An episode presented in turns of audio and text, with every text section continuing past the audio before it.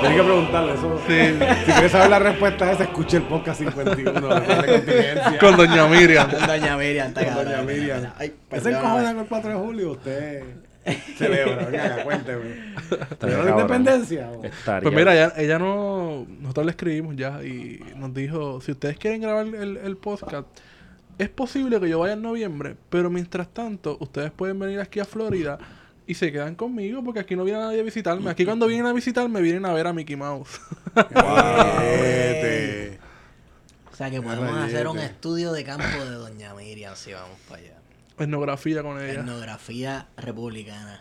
Diablo, mano, está solita. Pero, pero, Cordero... Eso es triste. Pero, Sí, es triste, es triste. Mira, pero el hombre trajo una, una, una buena pregunta. Doña Miriam en Orlando es ¿le- vivir la independencia o vivir la estadidad. Estoy con la mente en el carajo, brother. Esto está- en verdad. Poner la música Stronger. Bueno, eh, yo creo que ya podemos introducir al corillo. Ya estoy Me avisa, está en la 31, vos. en la 31. Esta está dura. Está dura. Esta se podría llamar... Bueno, pero ya no vamos como tres que se llaman Sí, Te va a exacto. doler. Todas te van a doler. No, pero esta es la, la, la primera te va a doler, la tuvimos con la presencia de alguien que queremos mucho. Eh, es Y, an- cierto. y antes de llegar allá, pues presento a estos energúmenos que me acompañan siempre. Esteban Gómez. Saludos, buenas noches. Y esa voz, tírame la voz de las películas, la de las películas. One podcast overall. the best podcast in Puerto Rican internet. No sé. Sorry, got lost. Pero te voy a cantar, man, cantar súper nítido. A mí. Sí, en un podcast estabas cantando. Sí, no sé si fue en el de Natal. o colorado. Yo canto mucho jodiendo. Te están- cantando, se- no, el público serio. te aclama y quiere que tire tu, tu imitación de, de Bobby Cruz. Dale. Escucha, escucha. Esa, esa es este, Esa es la clásica. sonido bestial, ¿verdad? No, no, no, no, Gangan y Gangón, que eso nadie lo oye. Exacto. Y por el otro lado, pues tengo a este chamaquito, chiquitito, que se llama Warionex Padilla Marty. Me siento pagado después de, No de la introducción de, Papi, de no, Esteban. no te debes sentir opagado porque yo he dicho ya unos días para acá que Warionex es el faro de Cabo Rojo, cabrón. La lumbrera. Sí, sí. Este Tienes que- saludo. Tienes que decir, hola amigos. Hola, amiguitos. amigo. Mira, este que le habla Feto. Y es rara la vez yo hago mi introducción, a mí no me gusta eso. Pero como este momento es importante para todos nosotros, nos encontramos con la presencia de el amigo, presidente, esto es un título que me estoy inventando, presidente de la Academia Marxista de Izquierda. Izquierda Académica. Izquierda Académica. La izquierda académica De la costa este. de la costa este. El soviet del este. El hombre con el hombre, la estaca de la elegancia neoyorquina. El, a mí no me gusta decirle doctor porque es pana, a mí me gusta decir el duro, sociólogo y ahora profesor. ¿Te nombraron qué? ¿Cuál es el título? Te- lo nombraron a la Academia Nacional de la Administración Pública en los Estados Unidos. Pero ahí no hay título, ¿verdad? No, es miembro. Ah, Estás en el board. No, no miembro, simplemente miembro. un miembro más. Un miembro, me encanta. Ante ustedes, Héctor Cordero. Saludos. Gusto estar aquí con ustedes siempre. Yes. El placer Sí. es siempre nuestro. Vamos para encima. Dicho sea de paso, me gustan los zapatos. Siempre voy a decir esto en un En micrófono. honor al Cano Estremera que le deseamos pronta recuperación. Ojalá que salga. Necesitamos más, más el toro es usted y tiraderas ahí. Oye, el rey del son, para mí es el rey del soneo. O sea, hay unos que pues lo empezaron, pero esto es como el, el debate entre Jimi Hendrix y Van Halen. Jimi Hendrix. Bueno, al que le gusta Jimi Hendrix, le gusta Jimi Hendrix, pero no le puede quitar el mérito a Van Halen. Sí, no, pero lo que pasa es que, ok, este, vamos a entrar. Diablo. No, no vamos a entrar. No vamos a entrar. Vamos, vamos aquí con el doctor. Desde este, que el Cano dijo, ya yo tengo mi casita, el terreno lo tiene usted. Ahí se consagró. Oye, sí. Oye, lo quieren mucho en Latinoamérica. He visto. he Colombia, visto sobre todo. eh, Y en Colombia estaba vetado, ¿no? él estuvo vetado un tiempo, de hecho. Pero, pero es un tipo que tiene digamos, las estacas bien amarradas en Latinoamérica. Curiosamente en Puerto Rico pues pasa a veces con fichas, pero un tipo que todavía llena fiestas patronales. Lo he visto en fiestas patronales y de- esperemos que se recupere porque me gustaría verlo otra vez meterle, meterle duro. Es deprimente como algunos miembros de la clase artística en el país y los atletas también, que tanta gloria le han dado a Puerto Rico, Sí. pasan situaciones bien difíciles de salud y Sí, mira, mira, mira el mismo Tito Trinidad, tú sabes, que tuvo- estaba teniendo unas situaciones económicas y, y De salud con el Banco Popular. También, exacto. Sí, sí, sí, ¿no? Y, y cuando, cuando los medios se acuerdan de, de estas personas es cuando les va mal. O para el bochinche, porque la, es la que es. Vivimos una sociedad Sí, del sí, bochinche. Sí, sí, sí, sí, le deseamos pronta recuperación. Eso es así, eso es así. Cuéntame, Héctor. Estás por Puerto Rico reci- Cuéntame, Héctor. Siento que estoy hablando en un espejo. o sea, yo siento que... Cuéntate. Sí, estoy como practicando una- un PowerPoint. ¿Qué te trajo por acá en estos días? Porque por ahí es que va el asunto en esta nota. Vinimos a dos cosas, una conferencia de temas de educación Bien. con grupos de activistas mayormente jóvenes que trabajan con el asunto de cuidar, de equidad en la educación ¿Toca? y de tratar de romper lo que se conoce como el pipeline en Castilla la Vieja. ¿Cuál es la traducción correcta, compañeros hermanos, de la palabra pipeline? Depende, si se el es un tubo. lo, que existe entre las escuelas y las prisiones en Estados Unidos, sobre todo para los jóvenes de color, los jóvenes afroamericanos, La tubería. donde se les cierra la oportunidad a nivel educacional Sí. Ahí sería túnel, el túnel de y sería. se le abre todo un montón de oportunidades en el sistema de justicia criminal. Entonces no le queremos pagar a un instituto o a un sistema de educación para que eduque a los jóvenes, pero nos gastamos 60, 70 mil dólares encarcelándolos en prisión y hay bloques en la ciudad de Nueva York que se llaman bloques de un millón de dólares, donde tienen suficientes jóvenes encarcelados que el Estado se gasta un millón de dólares en esa cuadra, no en inversión económica, sino en encarcelar a los jóvenes Coño, de esa, qué fuerte es esa eso. cuadra. Eso se llama Million Dollar Blocks, les dicen. Oye, eh, Entonces estamos eh, eh, las personas envueltas en, esa, en, ese, en esos movimientos, algunos de ellos son de origen puertorriqueño y lograron que el grupo completo viniera acá a la isla, ¿no? A hacer su reunión y también a conocer un poco más de la situación de los jóvenes en Puerto Rico. Y segundo, aproveché que estaba por acá y los amigos del Instituto de Relaciones Laborales en la OPR me invitaron a hablar un poco sobre el programa PAN Duro. y Ah, entrar en la crítica eh, que se hace por parte de la Junta, donde que argumentan de que el programa PAN eh, es un causante de la baja participación laboral en Puerto Rico. Entonces tuvimos la oportunidad de presentar en un grupo de colegas estudiantes y miembros de la comunidad y tuvimos una excelente discusión del tema. Yo creo que por ahí, para empezar la discusión, ¿verdad? Por ahí debe ir, porque Eh, esa es la discusión que no. sí, que sí. nos Una de las... De, de, de lo, yo había visto la presentación cuando tú viniste el semestre pasado, Sí. que más o menos giraba... Incluiste lo de María también. Y la discusión giraba en torno a la cuestión de la ortodoxia, de la interpretación ortodoxa Sí. sobre los fondos federales, sobre todo sobre los cupones, este, Medicare y demás. Y en tu presentación tú desmientes esta ortodoxia que se ha convertido en, en argumento principal, no solamente por la academia, sino también por la ciudadanía, lo- los todólogos en la radio, de que es que la gente vive de los cupones Correcto. o vive del welfare state y tú rompes con ese mito. Que ese welfare state, de una forma u otra, se describe como generoso. Ujú. O sea que empezamos con la idea de que los programas son generosos. Entonces tenemos un salario mínimo que también es generoso. Y tenemos unas leyes laborales que son generosas. I- incluso hay gente el- que plantea que son socialistas. Correcto.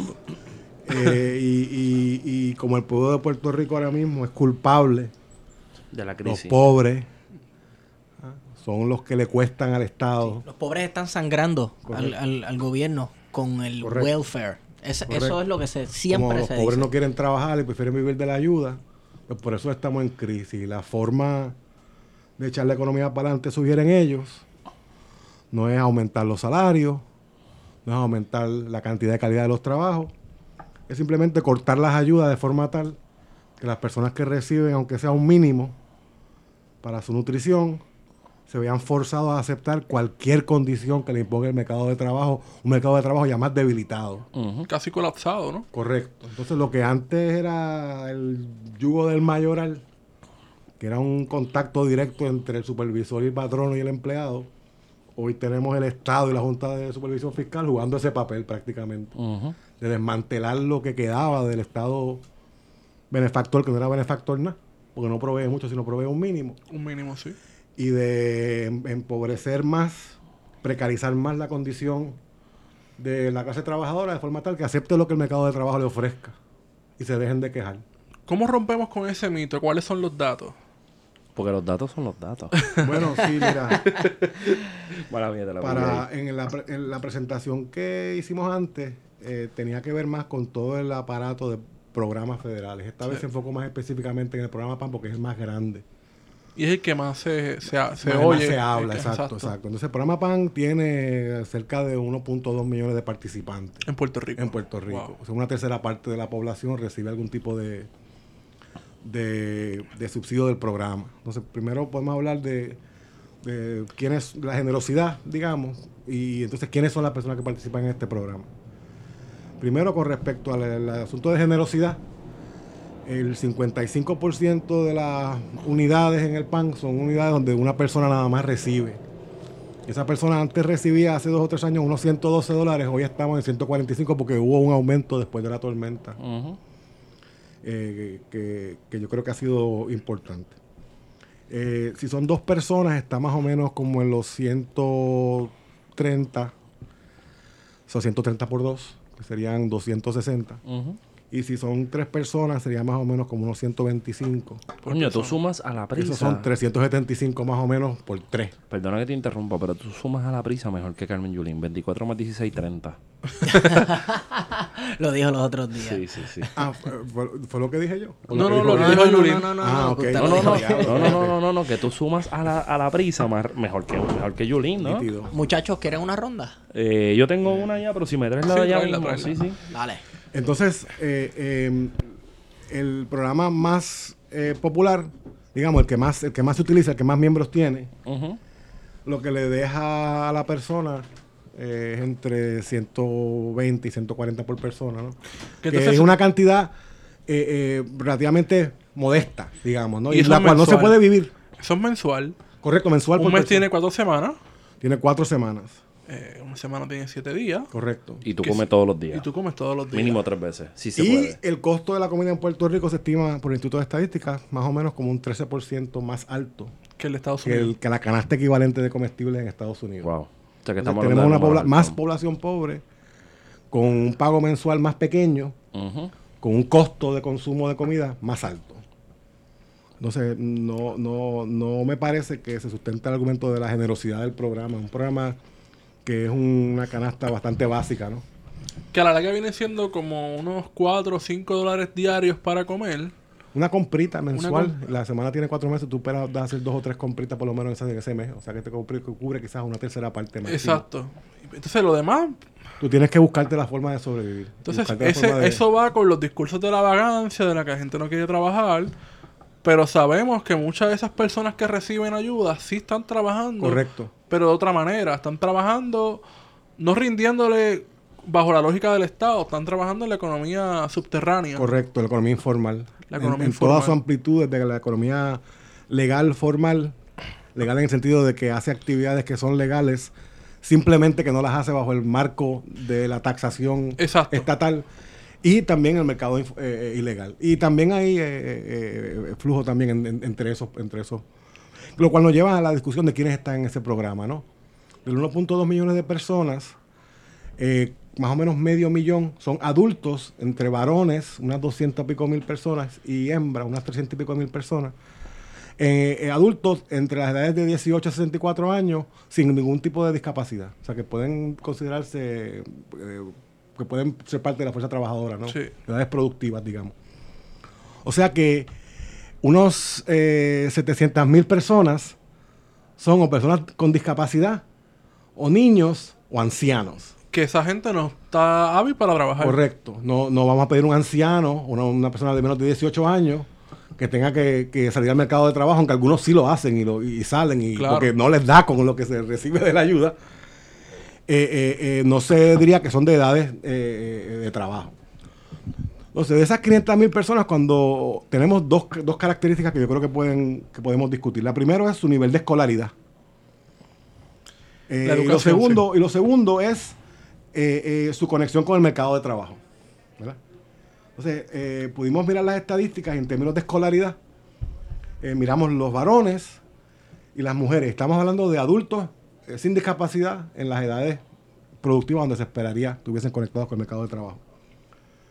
El 14% de los hombres tiene eh, eh, nada más que escuela elemental y el 19% tiene eh, escuela superior pero no se graduó. En las mujeres el 8% tiene nada más que escuela elemental y el 14% tiene escuela superior y no se graduó. Pero si te fijas, el 30% de los varones en el programa PAN tiene un grado asociado o más. 30%, uno de cada tres. Que no responde tanto ahora. Y el 45% de las mujeres en el programa PAN tienen un grado asociado o más. Yo estoy casi la mitad de las mujeres adultas en el programa PAN han obtenido algún tipo de conexión universitaria Sí. que les ha dado un nivel de educación, pero no las ha sacado la de la pobreza. Sí, Eso es bien social. interesante porque tú estabas mencionando hace par de días, el cuando salió el estudio de la desigualdad en Puerto Rico, que en Puerto Rico tiene unos niveles de escolaridad bastante altos, pero que la educación no necesariamente te, te sacaba de la... De, La educación por lo menos en el contexto de Puerto Rico. se ha vuelto una condición necesaria, pero no suficiente para sacarte de la pobreza. La educación te garantiza un acceso a un salario mínimo, Mínimo, ¿sí? Sí. no te garantiza acceso a un salario bueno. Movilidad Y el social. que tiene menos educación ni llega al salario mínimo tan siquiera, porque ese es el que se queda Sí. eh, expulsado del Y mercado así de trabajo sabemos, formal. sabemos, conocemos gente, yo conozco gente que tiene sus maestrías y sus doctorados que están cobrando el mínimo, cin- menos del mínimo, 5 dólares en- de mesero o algo Sí, así en, cualquier lugar. Entonces, la solución porque el mercado laboral persona- colapsó. La solución para esa persona que aumente su salario es darle otra maestría más o trabajar en una economía que genere el tipo de cantidad y calidad de trabajo para que esa persona pueda ejercer en la profesión que se educó. Oye, Entonces, Héctor. tenemos ahora mismo como que un, un- reto Sí. de que los, sobre todo generaciones más jóvenes, han hecho lo que el contrato social les exige. Qué linda esa Gra- palabra. eh, gradúate de, de- de escuela superior, haz un esfuerzo de entrar a la universidad. Y le decimos a veces hasta estudia lo que te guste, algo que tú te sientas y vas a tener una recompensa en el mercado de trabajo. Y esa segunda parte del contrato, la parte que se supone que sea la sociedad la que le diga al joven que ha hecho lo, lo Está correcto, rota, está rota. eso ya se violentó y se quebrantó. Sí. Pero serán los baby boomers que te dicen que querer es poder y que si yo lo hice, tú puedes hacerlo. Pero las condiciones de juego no son las mismas. Y ahora con lo que estás hablando, yo me imagino que tú has leído ese libro porque tú eres un tipo. Tú, tú no tiras de la baqueta, tú no sacas comentarios sin estadísticas ni nada. El libro de Linda Colón, Buenísimo. Pobreza y Mantengo El en Puerto Colón es Rico. un clásico. Eso es 2011. Sí, ya podemos decir que es un clásico. En ese libro, Muy importante. en ese libro se habla de, de sitios, pensando yo más como Dale, historiador, dale. Comerío, Salina, Ujú. Guánica. Guánica. Sa- sí, sí, sí. Iba para allá, para, para el área tuya, pero no iba a decir Guánica, iba a decir Laja. No es lo mismo. Y, y yo no, encuentro, yo no encuentro, no, yo no sé dónde se divide una cosa con la otra. Eso digan de En el barco. también. Si, si vas en la carretera de Guánica a, a, a Laja, el barco, la El casa barco- barco. La casa barco, de- ¿en serio? No sé, estoy jodiendo. Ok. Yo vi tu y, y, ¿verdad? Te pido, te pido con tu anuencia Sí, sí. si podemos hacer pública esta presentación y circularla. Sí, sí. Este, porque en el 1917-18 Comerío era uno de los centros de desarrollo económicos del país. También lo era en el siglo XIX Ponce y sus tierras eh, adjuntas. Y también y ahora lo- concentran los niveles de pobreza más altos en Puerto Rico. 100 años, 150 años después tenemos que se revirtió completo la forma en la que se produce. Que Claro, probablemente porque era- Ponce era un centro azucarero importante en el área azul. Yo siempre he pensado que Ponce no era el centro, sino que era el puerto. Era el y todo era el sur completo. Sí. Era algo más Pero en el centro de la isla, Comerío, el tabaco. El tabaco, bueno, el café en el Utuado. café, Sí. Lo incordio, lo incordio que se va a poner la gente del sur cuando escuchen este pedacito del podcast. Pero es que también hay que entenderlo. Entonces, lo único bueno de Ponce es la sonora ponceña. y esa es la verdad. Ni siquiera el ron. El ron del Quijote no es tan bueno. Es, es la sonora ponceña. Si no fuera por la sonora ponceña, no sería en la capital del sur. Pero bien, en esta presentación que, que nos circulaste y que te agradezco, Sí, sí. porque es bien reveladora, pues vemos cómo se analiza la- el área metropolitana. Y del área metropolitana, cómo se analiza el, eh, la, la isla. El mapa, sí. Entonces yo estoy pensando en la actualidad. Y me gustaría que en, en algunos momentos entra- entremos y salgamos de, de- de- la presentación. Sí, seguro, seguro. Porque, vamos, el área metro puede ser también vista como este microcosmos donde se manifiesta toda la isla. Pero lo que No. estoy, estoy viendo que en la, el, del 50.1 al 70% de perdón, las personas que viven debajo del nivel de pobreza, en la presentación es un color como rosado. Es como un, un, un salmon pink. El porciento de la población que está entre 50 y 70% de la pobreza es ese color rojo un poquito más clarito. Bueno, es un montón de la isla. Y Sí, responde de al isla. centro de la isla, mayoritariamente con raras excepciones que no las entiendo. Este, pero, pero cuando voy al mapa, El Veo. rojo más intenso, sí. El rojo más intenso es Cataño, que curiosamente es el único municipio, munici- municipio de la isla que no tiene agricultura y que vive de... Yo estoy pensando que eso es pobreza, pero también estoy pensando, conociendo a Cataño, que esos son los almacenes. Sí, una, Este, concentración. sí, en almacenes, ahí Sí, la sí, población almacenes, pero bueno, Santurce, Santurce es rosita y rojo. Y no, o sea, como que lo hemos dicho, lo dijimos en la nota pasada, no sé si la escuchaste, yo creo que sí, porque tú eres de, tú eres de acá, de la familia. Lo que está pasando es que se está rompiendo el contrato social y que no hay movilidad social. O sea, yo recuerdo una conversación con Laura Natter, que en paz descanse.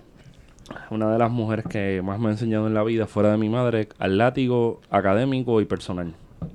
Y Laurita una vez me dijo, ¿tú sabes qué es lo que pasa con estos cabrones? Y la estoy citando que ellos viven como si fuera el siglo XVIII, en referencia a las élites políticas. Ella analizaba muy bien las élites políticas y decía, en el siglo XVIII tú tienes que ser alguien que estuviera cerca del régimen, de- del poder, Sí. y tener dinero para garantizarte que tu estrata social estuviera bien, tu seguridad y el beneficio de los tuyos. Tener un primo en el cabildo y todas esas cosas. Que tu padre tuviera la capacidad de comprar el, el, perdón real y salir paseando con eso, como lo tuvo el papá de Ramón Powell. Y de momento, al día de hoy, cuando, y volviendo a ella, ella decía, en esa época, tú no había movilidad social, so tú nacías pobre, morías pobre. Tú nacías rico, morías rico. Y en Puerto Rico nada te está garantizando nada. Y en el peor de los casos, esa movilidad social está haciendo, se está como eh, eh, digamos evolucionando. Yo quiero pe- pensar que está haciendo la morfosis de los Power Rangers. Donde, donde el infierno, pensando yo en el bajo mundo, porque no me gusta usar el bajo, bajo mundo, pero en la narcocultura se está convirtiendo en la cultura dominante. Y se está, se, está, se está llegando a la cotidianidad. O sea, hoy estamos grabando sábado y hoy le dieron para abajo a alguien en la Barbosa frente a Walgreens como si fuera una marcha. O sea, salieron tres títeres tirando tiros al garete en una intersección, fueron, los remataron y se acabó. Y, y- y pasó en fracciones de, de- de minutos ante la cara de todo el mundo. A la plena luz del día. Plena luz del día, todo el mundo grabó y lo están regando por redes sociales como si fuera un anuncio de una película. ¿sabes? Se ha vuelto ya parte de nuestra Mira, una, cotidianidad, una la violencia. una compañera del trabajo me dijo, "Ah, mano, ¿tuviste el video de esos tres charros que estaban jugando bocha en la Barbosa? Y yo, perdón, jugando bocha. Yo lo que vi después es que le dieron para abajo a alguien. No creo que alguien salga a jugar bocha en la Barbosa al mediodía, un sábado. O sea, simplemente se cometió una ejecución y ya se está convirtiendo en algo normal. ¿Cómo atamos? Porque ya la discusión de nosotros ha ido por ahí en las últimas semanas. ¿Cómo atamos este estudio que, y digamos que esta puede ser la conversación por ahora, por un ratito, pero cómo atamos esto a la realidad actual? Porque también hay una discusión de un montón de gente que yo no sé de dónde salen con la importancia de definiciones cuando sus definiciones no son las más claras, pero pobreza no es igual que desigualdad. Correcto. Y eso para mí no es ni siquiera muy importante que digamos. En Puerto Rico tenemos las dos, y mucho. Mucho de las dos. Correcto. Tenemos ¿Cuán- mucha pobreza porque la pobreza es un nivel de 46%. ¿Qué significa la pobreza? ¿Cómo se mide la pobreza? La línea de pobreza se definió en el 1959 cuando el Departamento de Agricultura hizo unos estudios de lo que ellos consideraban la canasta básica de comestibles que hacía parte de una persona tener una nutrición que consideraban adecuada. Y ellos hicieron tres presupuestos. Vamos a decir un presupuesto de lujo, un presupuesto razonable y un presupuesto mínimo. El que usaron fue más o menos el mínimo. Eh, entonces fueron al mer- supermercado y le pusieron un precio a esa canasta de, de valores. Habían hecho otros estudios que indicaban que las familias se gastaban una tercera parte de su presupuesto en comida. Cogieron ese costo de esa canasta de productos y lo multiplicaron por tres. Y ahí definieron la línea de la pobreza. De ahí para adelante solo le han hecho el ajuste por inflación cada año. Hoy en día esa línea está más o menos en 12 mil dólares por una persona. Apretado. En 12.000. Puerto Rico hay un 46% de la población que está más o menos... 12 mil dólares al año. Debajo de la pobreza. ¿Qué? Wow. Eh, eh, o sea, que, que cae bajo la línea de la pobreza. Porque estamos hablando de familias con niños. O sea, yo conozco un montón de gente que- Pues entonces yo con exacto, diablo. Entonces, la, la mitad de la línea de la pobreza son 6 mil más o menos dólares anuales. Y en Puerto Rico, más o menos el 24% de la población está en ese renglón. O sea que si tú sumas los 24 que están en menos de 6 mil, A los 22 que están entre 6 mil y 12 mil, te da los 46 que están bajo la línea de la pobreza. No, diablo. Y, y, o sea, si tú no crees que la pobreza se debe definir como 12 mil, porque tú entiendes que eso es muy generoso, que es la definición en Estados Unidos. Y en Estados Unidos el nivel es 14% para la nación completa Ujú. y 21% para el estado más pobre que es Mississippi. Mississippi. Aunque está en competencia siempre con Alabama, Alabama, sí, ese es sur, ese es sur. El Deep South. Este, pero estamos hablando de 21% bajo 12 mil. En Puerto Rico estamos hablando de 46% bajo 12 mil. Y como No. te decía, si no te gusta el 12 mil para Puerto Rico y lo quieres bajar al 6 mil, pues en Mississippi hay 21% viviendo en menos de 12 mil y en Puerto Rico hay 25% viviendo en menos de 6 mil.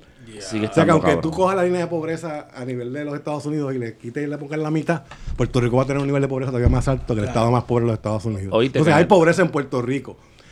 Ahora, eh, eh, mucha gente eh, habla de pobreza relativa versus pobreza absoluta. Sí, porque. Eh, y, eh. esa, y esa es para traer el ejemplo. eh, no, es que en Puerto Rico hay pobres, pero no como en Haití. Por eso estamos hablando de pobreza absoluta. Exacto, por eso ese es el ejemplo. o sea, que tú los quieres sí. descalzo en la calle, Por eso. sin ¿no? ropa, ¿cómo tú los quieres? Por eso. O sea, hay, hay, hay personas que lo que enfatizan es eh, un 2 dólares al día. Es la definición que se usa más a nivel global. Wow. Pero no estamos en una sociedad de 2 dólares al día. Entonces tú no puedes simplemente... Es una botella de agua. eh, eh, eh, o sea, el, el- el costo de reproducción de una persona en Haití es mucho más bajo que el costo de reproducción de una persona en Puerto, Rico. Sí. O sea, eh, esa línea absoluta tú no la puedes necesariamente aplicar. Eh, lo que tú tienes que ver es cosas como qué por ciento de las personas eh, pasan por lo menos un tiempo del año donde ellos dicen que no tienen suficiente comida para ellos y para sus niños.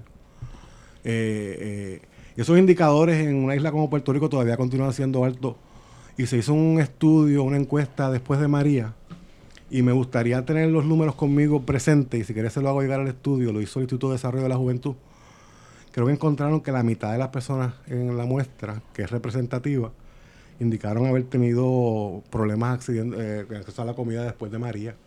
Wow. 50% de la población, eso incluía en todos los renglones sociales. Obviamente las personas de- separaron a la población en tres renglones sociales, digamos clase alta, clase media y clase baja. Y obviamente el segmento de la clase baja reportó altos niveles de inseguridad alimentaria y otro sinnúmero de otros problemas que hacen a uno pensar de que no simplemente estamos hablando de una pobreza cosmética, Sí, sino que estamos hablando de una pobreza que se siente en el estómago, ¿no? sí. Y que es peor, porque en Puerto Rico hay una, una yo quiero decir histórica. Nosotros somos estudiantes de historia, podemos decir histórico, ¿no? Pero persiste históricamente este discurso de la gente es pobre porque quiere. Sí.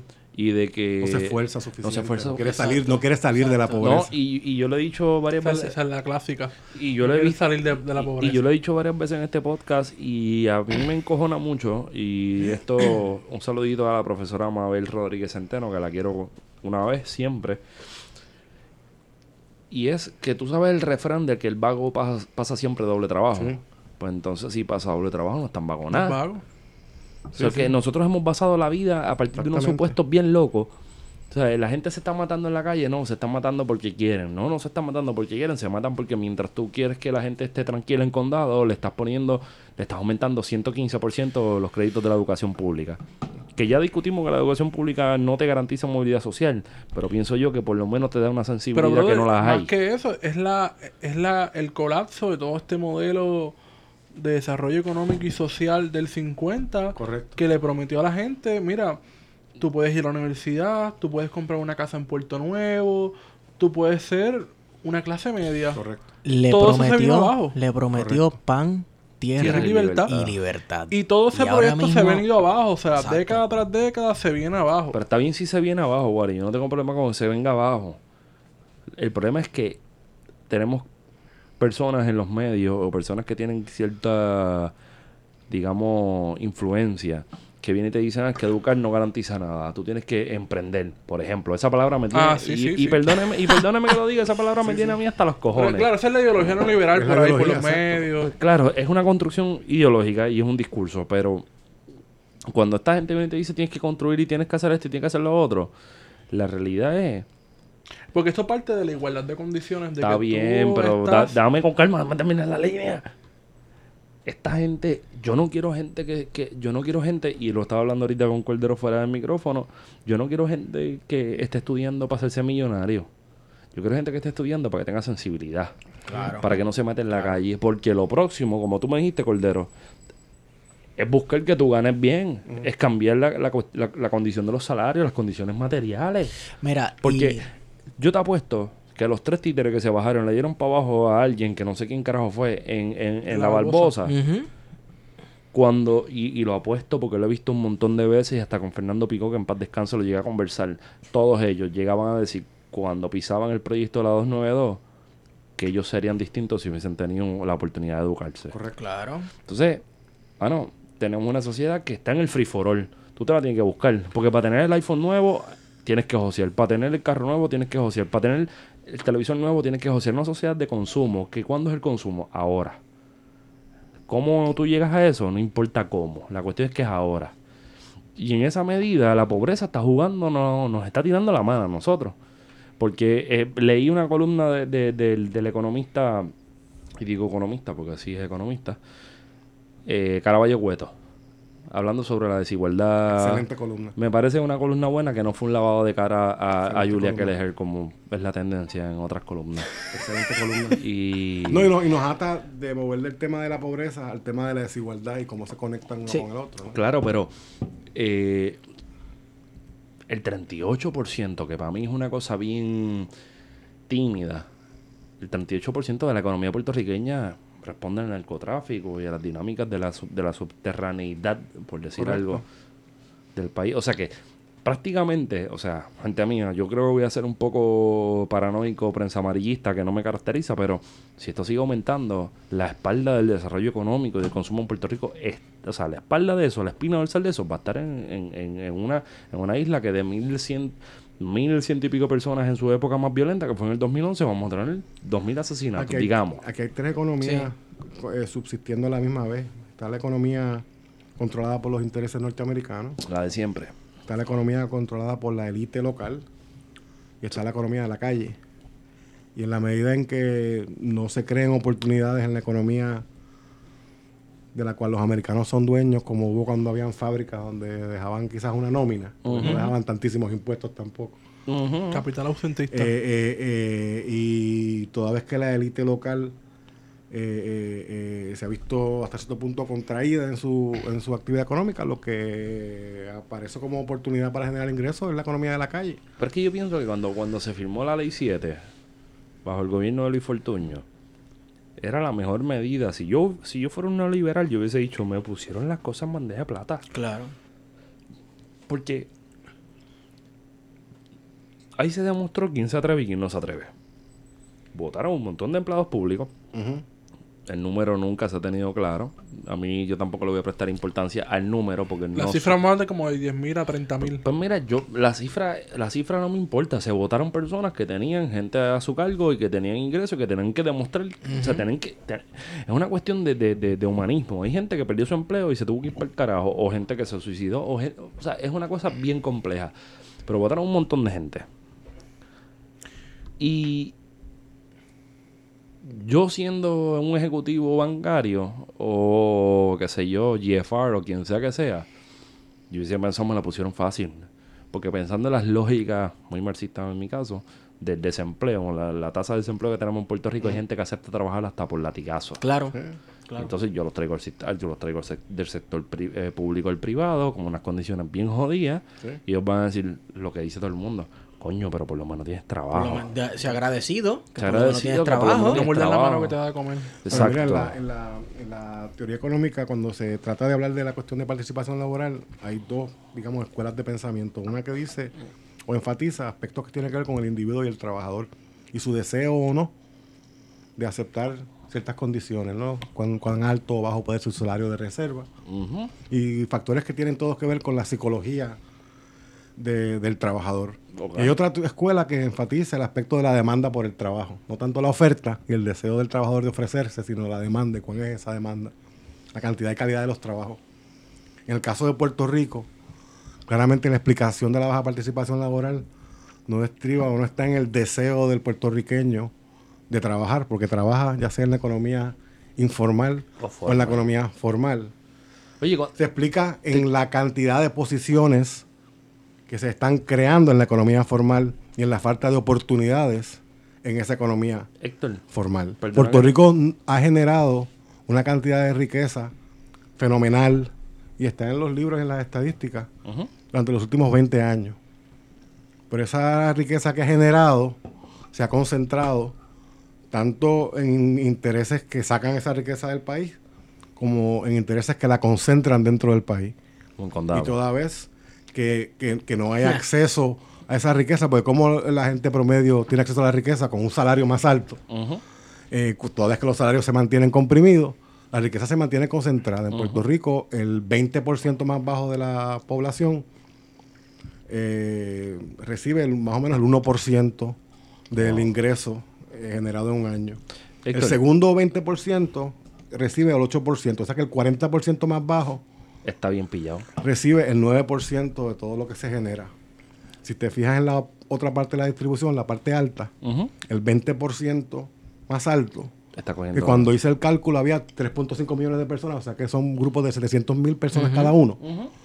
El 700 mil personas más, más, más eh, eh, ricas en Puerto Rico se llevaban el 55% del ingreso. Y que probablemente no tiene ningún O sea que medio tenías producción. 1.4 millones de personas con el 9% del ingreso y 700 mil personas con el 55% del ingreso. Y si te fijas en el 5% más alto, ese 5% nada más se lleva 25% del ingreso total de Puerto Rico, una peseta. 5% de la población se lleva 25% del ingreso que se genera en el país a nivel anual.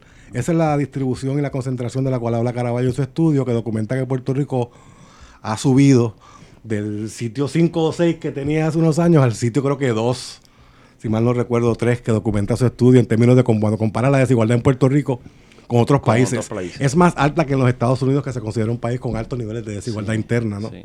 Entonces la pobreza existe y se multiplica con el problema de la desigualdad.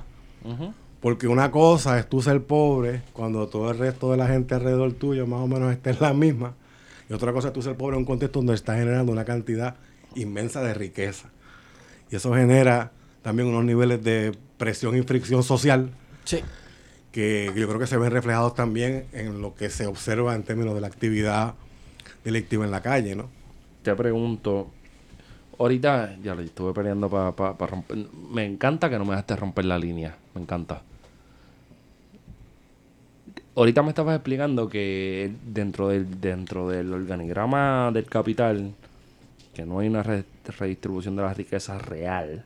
Obviamente no la hay, porque Una no es la intención, una concentración.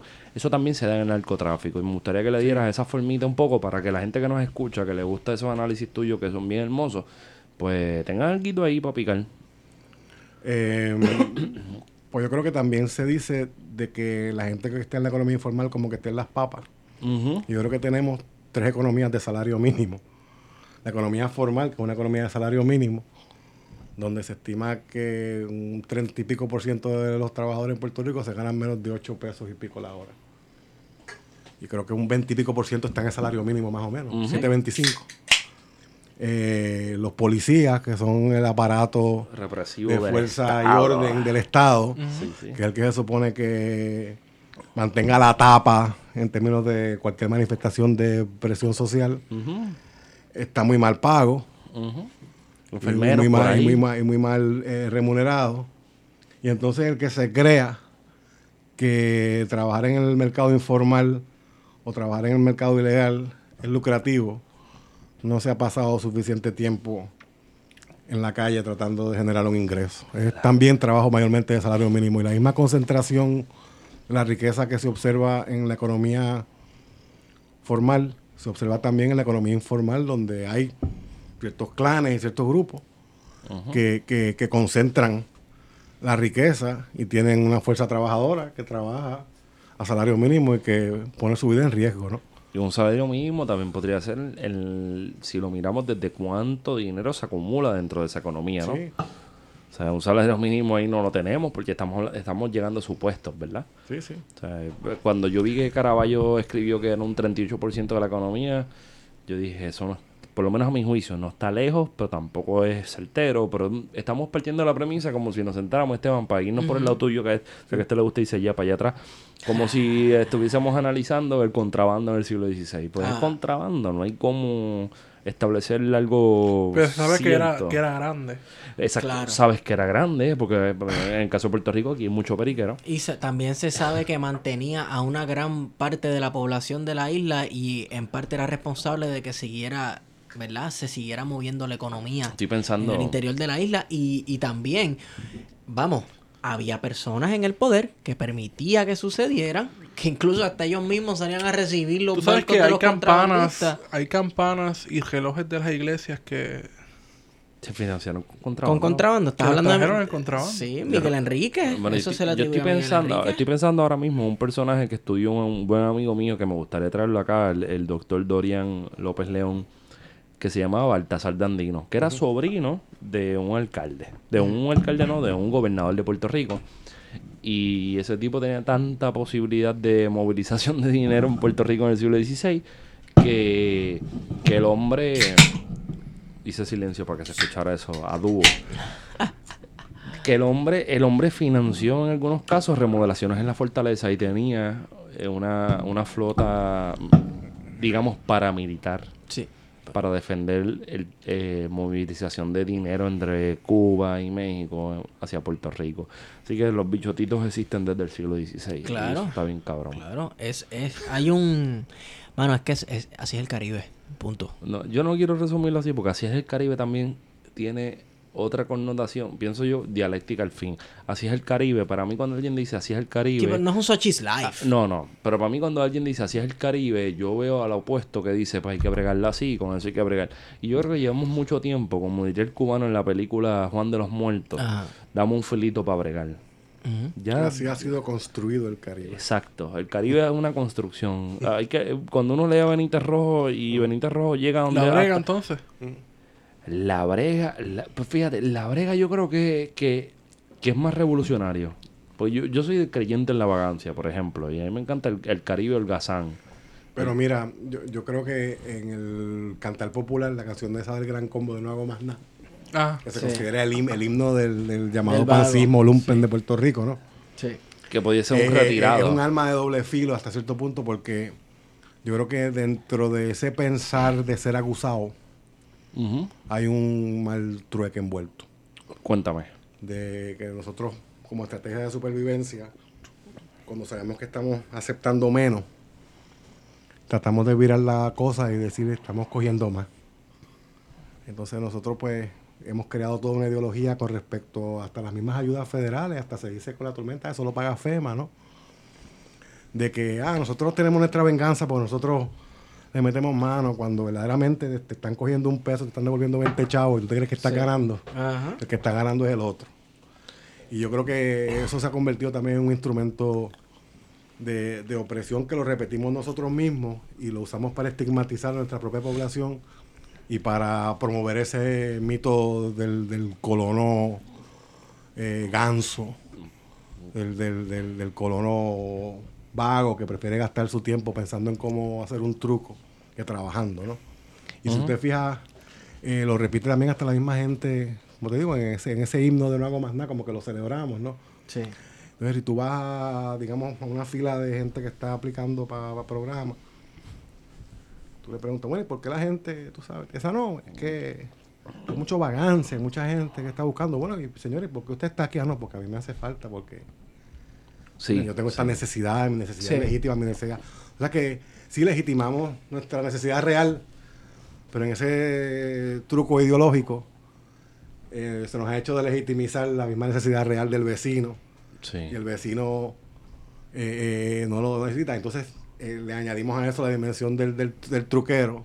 Yo creo que nos estamos, a cierto punto, haciendo daño a nosotros mismos, ¿no? Y pensando que estamos ganando, estamos perdiendo. Estamos perdiendo mucho. Te pregunto. Por la misma. Estaba construyendo la línea. De Tiro. momento me quedé ahí como que en loading. En loading. Porque yo creo que esta es la parte de explorar algunas de las contradicciones que están envueltas en, en- en- en- en todo este Por, proceso por ahí de, la- voy. de las ayudas No, y no, todo por ahí eso. voy, por ahí voy. Por lo mismo que puede ser liberante y ayudarte, también eh, puede conver- convertirse en una trampa. Es yugo. No por las razones por las cuales quizá la gente dice que es una trampa, Sí. Pero puede acabar siendo una trampa. ¿Por qué? Ahí perdí la línea, pero la voy a construir. Cinco segundos de Eh, pensar. sí, mala, mala tiempo. mía que... que- que- ¿Tienes tiempo? No, ahora? no, no, dale, dale por ahí para abajo. A mí me encanta esto, lo orgánico. Eh, eh, yo creo que, que bueno, síguelo por ahí por, por tu línea, yo no, yo no. No, no, yo, yo estoy- Dame, hombre, iba a sacar la libreta montada. Bueno, línea. este- Saqué la- No, voy por... Oye, voy por ahí. O sea, siempre se dice que, que, que la gente que recibe... La tengo, la tengo. Yo sé por dónde vas a esa la línea. Wario, te amo. Tírala. Ok. Si, si partimos de la premisa de que hay gente que, como dijiste, yo la necesito. Eso no fue un peo, fue la silla. este, si partimos de la premisa que hay gente que dice, como dijiste, yo no. En Puerto Rico abunda la vagancia. Y sé que no ibas a usar esta, pero vamos, estamos en la misma línea. Este, si lo vieran, toque a Wario. Estamos en sintonía. Estamos en sintonía. Esto es como Los Fide- chakras. y- Fidelity, los chakras. Nos hace, quien nos done una piedra, un cuarzo azul, se lo La hora, la hora mágica de 5.80 los domingos. Sí. Héctor, a la vez que la gente dice que los demás son vagos, ¿verdad? Porque uno siempre construye a los demás señalándolos con el dedo y nunca se acuerda que cuando Sí. tú usas el índice es uno para ti y los otros van para donde ti. Dialéctica pura. Esa ese discurso que permea de la vagancia con los fondos de- del PAN y del TANF. También persiste ese discurso de que son para apaciguar y para garantizar victorias políticas y para construir clases sociales políticas. O sea, eh, la pregunta real sería, cuando se está agrandando esa base de personas que tienen que recurrir a, esto, a estos programas, se está haciendo artificialmente o naturalmente. Porque si es, si es natural, es porque, como diría ese prólogo de, Lin- de Linda Colón en ese libro, en, en Pro- Pobreza y, Manden- y Mantengo, pues somos el mendigo que le dijeron que era rey. Pero si no es así, pues entonces tenemos una pobreza que está que ha sido creada y esto va a sonar medio teoría de conspiración para el control de unos discursos políticos, Dale. unos mecanismos de Dale. ¿cómo se llama? Dispositivos Aparatos represivos e ideológicos del Estado. Altus. Altus. Dale, Entonces- pues, pues- pues voy a entrar la primera la de Wario, entonces aterrizamos en Vamos en por ahí, vamos por ahí, dale por ahí para abajo. Te dimos Eh, tiempo, Primero en la de. Wario, las, las ayudas te atrapan, no porque son muy generosas, sino porque son muy precarias. Se dice que la ayuda te atrapa porque como es tanto lo que te están dando, no deseas trabajar y prefieres vivir con esa abundancia que te da esa ayuda a la precariedad que te puede dar el trabajo. Cuando tú estás atrapado con esa ayuda porque es muy poquito y porque te hace falta para tú tener ese piso. Porque si fuese mucho, tú hubieses ya catapultado y hubieses salido. Eso es cierto. Entonces, lo que la ayuda te hace es que te cubre una comprita. Tú tienes que esforzar a conseguir las otras dos, pero no puedes conseguir las cuatro. Entonces tienes siempre que tener esa. Entonces yo entiendo que, que- que- que te atrapa, no porque por su generosidad, sino te atrapa por, por esa misma precariedad Eh, que, que promueven esa necesidad de y no es suficiente para tú no poder vivir sin ella. Fíjate, hasta paradójicamente. Siempre vas a depender de esos 150 pesos y no te vas a poder liberar de eso. Porque si fuese más, como te digo, te- quizás te catapultaría y te daría una oportunidad de tú eh, poder prescindir. O sea que siempre tú vas a depender de eso. Eh, es una gran contradicción y un asunto que tenemos que pensar y lidiar como pueblo. El argumento de que por un lado las ayudas son, y perdonen la crudeza, tecata. A mí no me gusta esa Y palabra. por otro lado, sí, perdón. Eh, eh, eh, eh, eh, eh, como yo argumento, decir que lo que hacen falta son más ayudas. ¿Mm? Y, y- y entiendo que para, si uno argumenta que la ayuda promueve dependencia, pues más ayuda promueve más, más dependencia. dependencia. Sí. Eso es 2 más 2 es 4, no importa. Pero, pero si las ayudas continúan siendo utilizadas como la curita mínima que te garantiza esa comida que tú vas a tener para no irte a la calle a pelear, eh, eh, eh, eh, eh, cumple una función de, de control social. Bien. Pero eso no quiere decir que para que haya una movilidad social, sobre todo en las clases más populares, no haga falta altos niveles de inversión del Estado en esas poblaciones para proveer los recursos necesarios para poder catapultarse económicamente, ¿no? Eh, eh, entonces, hay una diferencia entre las ayudas que son para mantener el consumo y las ayudas que son parte de un paquete que se podría llamar lucha contra la pobreza.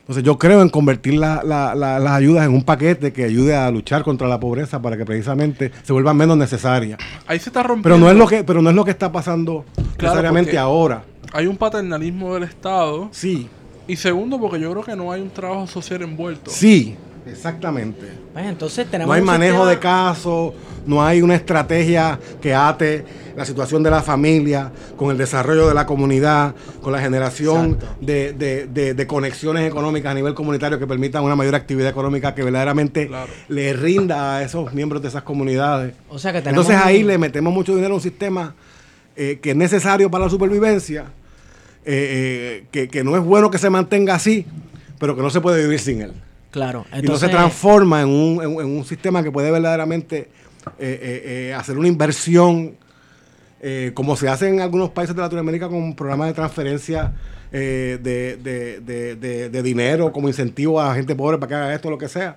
donde se, se trabaja quizás con un paquete un poquito más comprensivo en la lucha contra la pobreza. Este, estamos hablando entonces de que tenemos un sistema de asistencia social incompleto y se mantiene incompleto adrede. Sí, sí, porque los, los, los programas en Puerto Rico a nivel federal tienen una, un tope Ajá. que está impuesto por el gobierno federal porque saben que si no tiene tope, muchísima más gente cualificaría porque Claro. el nivel de pobreza en Puerto Rico es mucho más alto.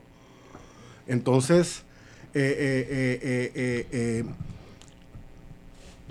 ¿cómo se puede pensar que un país como Puerto Rico, con un nivel de pobreza de 46%, y la mitad de las herramientas en la lucha contra la pobreza, puede echar para adelante? Porque comparado con, con otras jurisdicciones donde viven ciudadanos americanos, hay muchísima más inversión en cantidad y calidad, y calidad de programas y dinero para que esas familias en esos sitios puedan tratar de echar para adelante. Ajá. Pero en Puerto Rico tenemos el doble de la pobreza y la, mitad, de las sí. herramientas federales, la mitad como un número así sacado de la manga más o menos. No Ajá. tenemos el- el- el- la inversión menos, completa. Menos, menos, menos, punto. Entonces, sí se puede ver que no se aplicó un, y se creó una estrategia, como quizás hubo en algunas décadas en el pasado, de, de- de promover la movilidad social, sino que se ha vuelto un mecanismo de, de- de mantenimiento de un consumo Ajá. Y de, y, de, y de mantenimiento de un nivel de vida mínimo con unos propósitos sociales y unos propósitos también, digamos, de, de cierto control político. Claro. Aliviar ¿No? presiones políticas. Este. El programa empezó en el 74 a consecuencia de todo un colapso en el mercado de trabajo Sí. y un aumento vertiginoso en el desempleo eh, eh, que, que iba a explotar políticamente si no había cierta Sí. tensión eh, y cierto O sea que no se, mínimo. da, no se dará nada. El, No se dará nada, ¿no? Viene porque 74 hay una crisis del petróleo, ¿no? Este, Sí, sí, Significa el colapso del, cierre de fábricas petroquímicas. correcto. Viene la, la- la asistencia, pero curiosa porque muchos de los trabajos de Big que era documentalista, hay un documental que estaba viendo recientemente en la Fundación Muñoz Marín Ujú. Sobre los residenciales. Entonces decía algo así como que eh, los residenciales son tu vivienda temporera. Y te presentaban los residenciales con toda una gama de servicios sociales para que las personas pudieran hacer su transición de estas viviendas temporeras, entre comillas, Sí. a insertarse en la, lo que sería la llamada clase media que estaba surgiendo en los 50. Y de momento todo ese proyecto se vino abajo porque sabemos que al igual que pasa con la- las personas que reciben eh, el, el pan, las personas que viven en los residenciales también sufren de ese de ese estigma, ¿no? De que Seguro. están viviendo por generaciones, que entonces ¿por qué no han logrado salir de ese de esos programas? Porque la estructura económica no ha creado los suficientes espacios en la economía formal para absorber a la población. El- eh, Un el- ejército de reserva ahí de Correcto. Es un ejército de reserva. eh, eh, eh, a- a- a- o sea, Puerto Rico ha generado riqueza, pero ha tenido un modelo explícito de que esa riqueza no contribuya al bien social del Estado. Una riqueza también que se exporta. Correcto. Se, se la correcto, llevan. Correcto, correcto. Tanto lo que se genera que se exporta como lo que se genera internamente que no se no nutre suficientemente las necesidades sociales. Entonces, tú tienes altos niveles de pobreza, un mercado de trabajo anémico. eh, eh, eh, ¿Cómo tú puedes esperar eh, eh, algún tipo de, de- de- de- de crecimiento económico? Claro. Eh, eh, eh, entonces, eh, eh, ¿cómo Puerto Rico no va a acabar con una crisis fiscal si toda la riqueza que genera no se invierte de una forma u otra en el Estado y en la población? O sea que no ha sido la falta de riqueza o de generación de riqueza. Esa misma desigualdad, esa misma eh, eh, eh, distribución de esa riqueza no hace que llegue la cantidad de, ingre- ingresos que tiene que llegar a esas clases populares para que entonces pueda haber esa, misma movilidad social.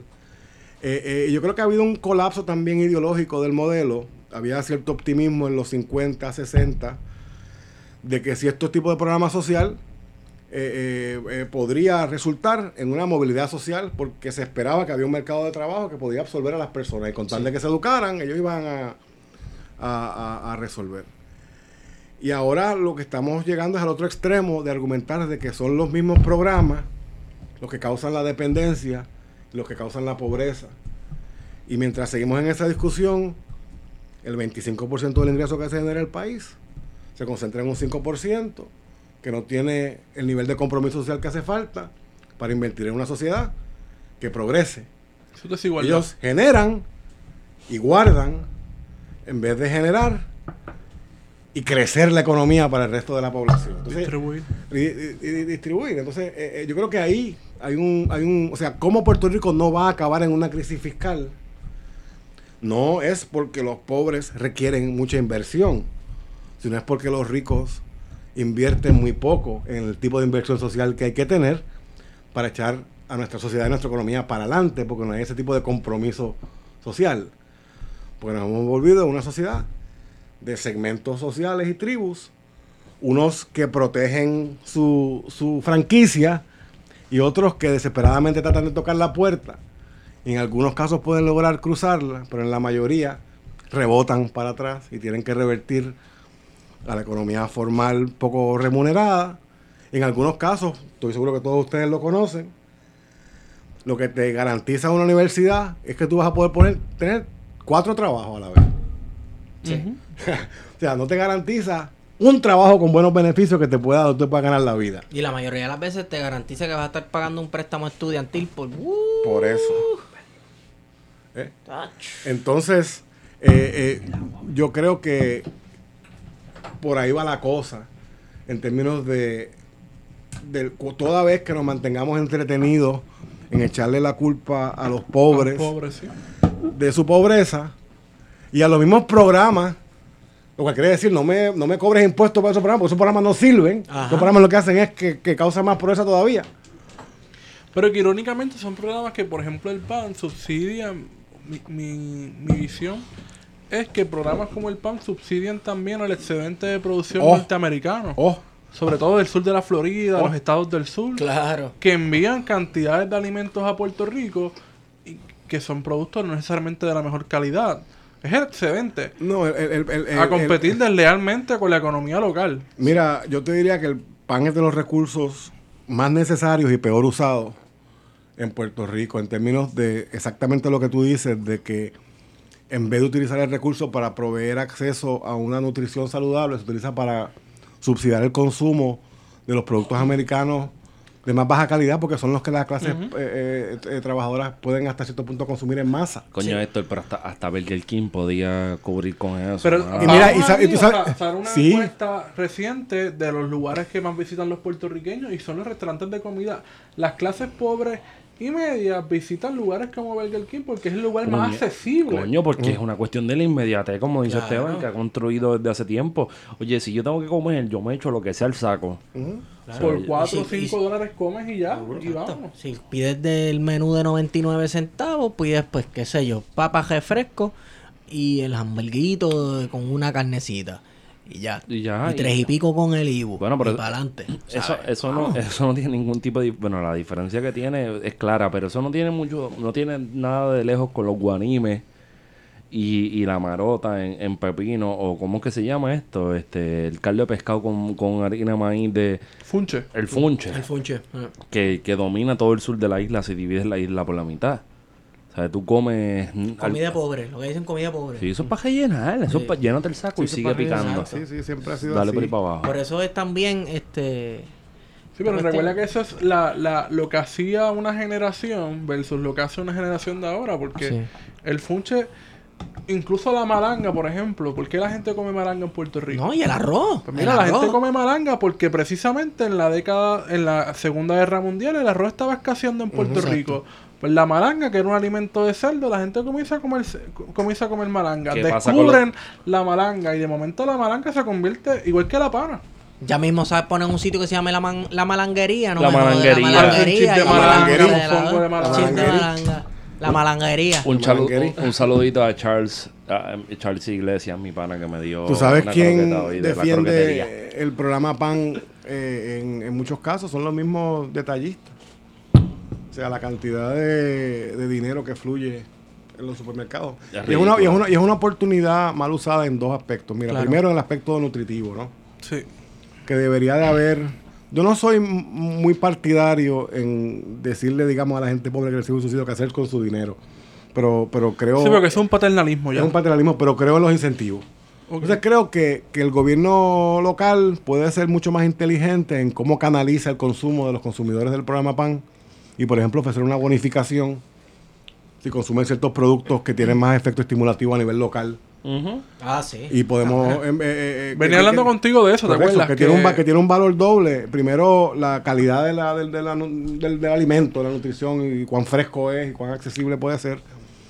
Ahora mismo, en los sectores más pudientes en Estados Unidos está todo este movimiento de lo que llaman la comida lenta, ¿no? Y de, y de la, y de la finca al plato, de ese tipo de cosas, que eso es más que para gente rica. Aquí hubo un proyecto de- durante la administración de García Padilla. Sobre el arroz, ¿no? No, más allá del error de que las personas que reciben el pan podían ir a las plazas públicas o a las plazas del mercado y le daban cerca del 25% Por ciento en efectivo, en sí. efectivo para que tú lo consumieras de esos productos locales y usualmente era gente de los mismos municipios que tenía sus fincas llevaban esos productos a la plaza y las personas de- beneficiarias del pan iban y los consumían. Fue una buena iniciativa que yo creo que murió con esta Sí, administración. porque a nivel federal eh, se, se hicieron unos cambios que no permitían ese 25%, lo cambiaron a un 15%, pero yo creo que hay quizás una oportunidad de que, se pueda volver a revertir. Claro. Y como te digo, en adición de que el gobierno local, eh, eh, con- como, como parte de una estrategia de desarrollo económico y con el, el efecto estimulativo positivo que podría tener, eh, tanto en, en el lado de la demanda, en, en- en- en- en- en las personas que venden esos productos, como el lado de la oferta porque le daría al consumidor un poquito más por su dólar. Claro. Una bonificación de, digamos, un 10%, 15% si tú consumes una canasta de productos que tengan un multiplicador local mucho más alto. Ujú. Eh, puede tener un efecto positivo en términos de la calidad de la nutrición y puede tener un efecto positivo en términos de la economía porque nosotros eh, eh, eh, tenemos que, em- empezar a, pensar en, cómo creamos unos lazos de actividad económica internos que se nutran unos de otros, donde haya una, sincronía entre los intereses del consumidor y lo que se produce a nivel local para que no tanto de, ese consumo se vaya del país. Eso yo creo que es uno de los grandes retos de una economía como la de Puerto Rico tan abierta, Tan que, dentro del, que dentro del contexto norteamericano eh, eh, aplica la cláusula de comercio interestatal, donde entonces tiene muy pocas formas de protegerse. Eh, eh, eh, pero como quiera es necesario, porque como vemos, pues nos estamos empobreciendo, pues nosotros no somos necesariamente los dueños de esas grandes corporaciones que se benefician de lo que se vende aquí. Ujú. Entonces, en la Sí. medida en que sigamos siendo simplemente consumidores o simplemente un, un vehículo para pasar dinero de un segmento a otro, Sí, la cosa se pone sí, difícil. la cosa se pone difícil y hasta te diría yo, compañeros, amigos, independientemente de cuál sea tu proyecto político. Ah, no, Eso es son- una cosa de supervivencia. Sí. Sí, eso es así. Ahí nosotros se nos va, porque se nos está yendo ya la gente. O sea, eh, y, y entonces esto lo que se va a convertir básicamente va a ser en un gigantesco asilo de ancianos con la fuerza de trabajo necesaria para poderle suplir a esa gente sus necesidades y los niñitos que queden. De servicio. Sí, una, Puro, una extensión puro. de la Florida, como la Puro. Florida le pasó en algún momento. Puro. No tan- segmentos de la Florida, sí. Sí, sí. O, por ejemplo, Orlando. Sí, Orlando era eso, que ahora se ha convertido en un espacio más plural, correcto. con una presencia predominantemente latina. Ujú. Puertorriqueño, Y, con- sobre todo. y sobre todo... Pero ha diversificado un poco, como tú Sí, dices. sí. Y- Antes era mucho más monocultivo, digamos. Pero sigue siendo... Pero sigue, sí, sí. de Sí, eh, chinita. economías de plantación. Sí, pero entonces ahora un poco pues la línea va por, por la diversidad dentro de la economía de- del consumo y del servicio.